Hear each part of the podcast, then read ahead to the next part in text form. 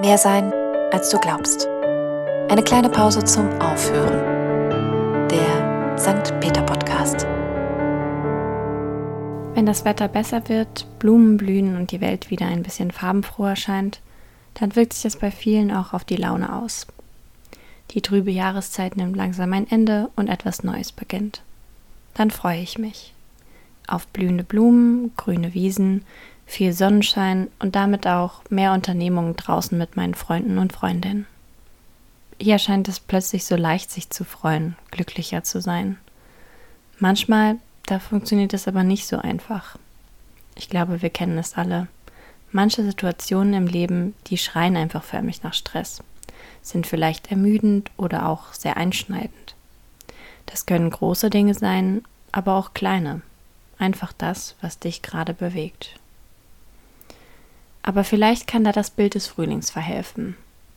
Helfen in dem Sinne, dass es nach dem kalten Winter wieder einen grünen Frühling gibt. Das heißt, die Hoffnung zu besitzen, dass es besser wird und auch werden kann. Dass neue Dinge beginnen und neue Chancen bringen. Ich habe es in der letzten Zeit selbst gesehen. Ich habe ein Studium abgeschlossen, mein WG-Zimmer gekündigt und war irgendwie planlos. Bei mir hat es dann eine gewisse Unzufriedenheit ausgelöst, und dieses Gefühl dauerte auch eine Zeit lang an. Für mich persönlich jetzt auch nicht gerade zu kurz. Trotz allem habe ich irgendwie daran geglaubt, dass es wieder besser wird. Auch die Menschen um mich herum bestärkten mich darin. Und jetzt, ein paar Monate später, bin ich in einer neuen WG, arbeite und gewöhne mich langsam ein. Ich merke, dass es besser wird. Und das ist irgendwie schön. Und genau wie es gerade immer sommerlicher wird, gibt es auch andere Momente, Menschen, Dinge, die uns zeigen, dass die Welt, ja auch das Leben schön sind und es nicht bei schlechten Situationen bleibt. Ich finde, ein genauso guter Gedanke ist es, dass Unzufriedenheit nicht bestehen muss.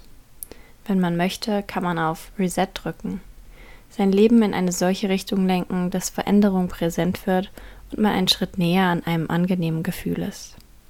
Natürlich braucht es Mut und oft auch Durchhaltevermögen, aber es ist möglich.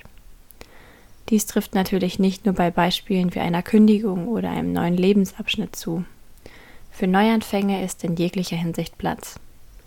Jeden Tag können wir neu entscheiden, wie wir unser Leben angehen möchten, wie wir eingestellt sein wollen, wie wir andere behandeln.